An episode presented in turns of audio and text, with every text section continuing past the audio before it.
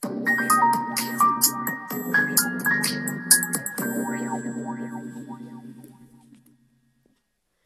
代前歴開運ナビゲーター放課です。3月20日、今日の前歴宇宙のエネルギーを解説していきたいと思います。えー、今日はね、3月20日ということでね、春分の日ですね。昼の時間と夜の時間がぴったり一緒になるっていう時です。で宇宙元旦とも呼ばれていてね、えーと、今日からね割とねあの風の時代のエネルギーがねバーンと強くなって流れてくるそんな日になるそうです。はい。ってことでね、ちょっとワクワクする楽しい日なんですけれども、そんな今日のね、あの、マヤ歴的な過ごし方は、えー、今日はね、音響5という日なので、書くと願いが叶う日です。紙に書く日です。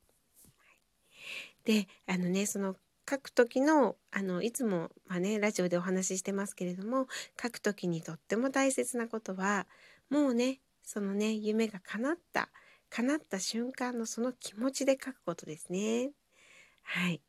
だから、まあ、あの、完了形とかにね、するといいかなって思います。例えば、あ、ダイエットに成功して何何キロになりました。ありがとうございます。みたいなね、感情までね、紙に書くといいですよ。はい。で、あとね、今日はね、願いを書くっていうことと同時に、あの、宣言するってこともね、していただきたいんですね。でどんな心の状態気持ちの状態でいたら幸せかっていうのを考えてね。であの宇宙に宣言してください。私はね毎日笑顔で本当に楽しく過ごしています。ありがとうございます。とかねそんな感じでいいんですよね。そんな風にちょっとねあの宇宙に宣言する。っていうこともしていただけるとねそういう日常があの現れますのでね是非是非心の状態っていうことも含めて今日は紙に書いてください。で書く時の色なんですけどもうねあの、何色でも別にお気に入りの色でいいかなとは思うんですが一番願いが叶いやすい色っていうのが赤なんですね。で今日の音響5っていう日も実はね音響もそれぞれ色を持っていてで今日の音響5っていう日も赤なんです。なので、まあ、おすすめはね赤いペンで書くということをねしていただけたらいいかなっていうふうに思います。はい、であともう一つ流れているエネルギーが黄色い戦士です。もうねこれはね挑戦あるのみ。大胆な挑戦なら挑戦ほどねすっごくあのシンクロが起きやすくなりますので今日はねちょっとねあの願いを紙に書くときに自分は本当は何になりたいのかなとかね何をしたいのかなっていうね自分の心の核になってるような部分ね本当に望みたいこと。それをねあのね思い出してね心の中を探って思い出してねそれであの書くといいんですけれども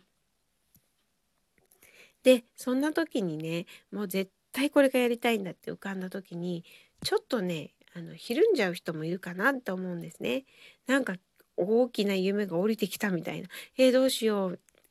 できるのかな?」なんてねあの思ったりすることもあると思います。でも今日のエネルギーは黄色い戦士です。大胆な挑戦なら挑戦ほどいいって言われてるんですよね。なのであのもうね無理かなって思うようなことねがなりたいなっていう自分の世界にね思い浮かんだ時これねあのね今日はぜひぜひ諦めないでね挑戦をしていただきたいです。そうするとねどんどんどんどん奇跡のようなシンクロがねき寄せられてくると思います。まずはね自分の夢そしてその夢の中心になるものは何か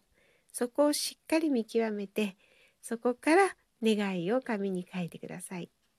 なかなかねこの作業難しいかもしれないんですけれどもあの集中するとねあのきっとできると思うので是非試してみてください。はいなのでね、ほんと今日はね、春分でね、いろんなことがちょっとね、いろいろ変わっていくのかなっていうような気がしてます。あ、そうだ。願いをね、書く時もね、春分以降がいいですよ。で明日の春分っていうのは時間が、えーと、午後のね6時37分だったかな。うん、その時間の後に願いを紙に書いてください。そうするとねもうね叶う速度が倍速ぐらいになると思います。